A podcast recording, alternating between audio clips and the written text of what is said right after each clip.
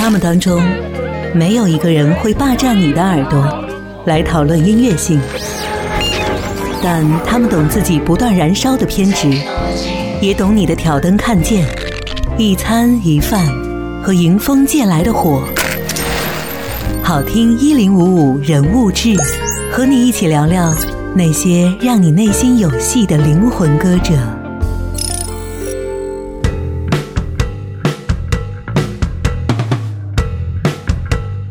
乐队的夏天，刺猬乐队贝斯手一帆。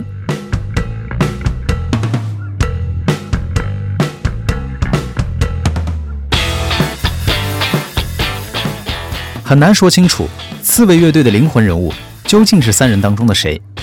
主唱子健毫无疑问是刺猬的音乐创作核心，也是魂不吝少年气质的缔造者。中国第一女鼓手石璐是乐队里最飒爽的北京姑娘，她欣赏子健的才华。却也未曾妥协。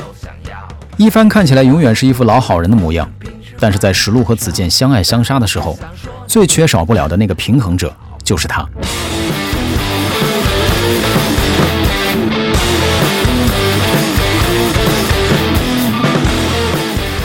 所以说，刺猬乐队的三位成员中，最有趣的可能还不是石路和子健，而是大高个儿一帆。他的身高得超过一米九吧，那么大的个子。人却格外的忠厚老实，不爱说话，呆萌呆萌的。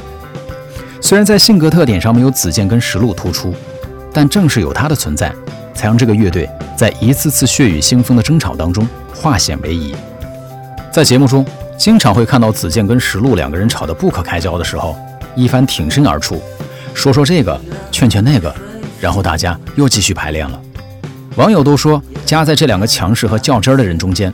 一帆实在是太苦了，恰好一帆还长了一张苦大仇深的脸，再加上他呆萌无奈的表情，想想就觉得好笑。在谈到参加节目之后，他们对乐队和摇滚乐的发展持什么态度时，一帆说道：“其实也有人吐槽，说你摇滚乐上这么大一个平台，肯定又妥协了很多。其实我觉得这就是一个阶段，比如现在上这个综艺节目的所有乐队，还有办这些事儿的人。”可能全都是为了后来的人去铺这个路的，总得有一些人先去尝试吧。摇滚乐的土壤之前可能很贫瘠，但现在大家知道有这个东西了，今后就有发展的可能性。我们之前栽过跟头，可能后面的人就不用再栽了吧？你说呢？或者后面大家可能会做一些新潮的音乐，那同步观众的审美层次也都在慢慢增长，所以大家就接得住你这东西了。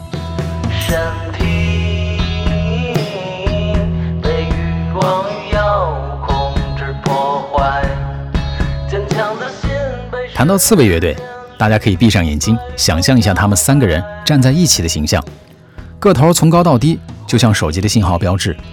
一个高大老师背着贝斯，充当和事佬；一个小巧精灵，快人快语，鼓槌翻飞，神采飞扬；一个又颓又傲，邋里邋遢，但却才华横溢，时不时的还摔个吉他，吐个槽。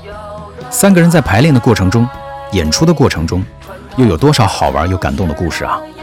乐队的夏天，三十多支乐队，每一支都有自己的故事，但在这么多乐队中，唯独这支乐队的过往曾经最适合写成一个漫画，再拍成动画片，绝对有意思。为你推荐的歌曲来自刺猬乐队，《生之向往》。这首歌叫《生之向往》。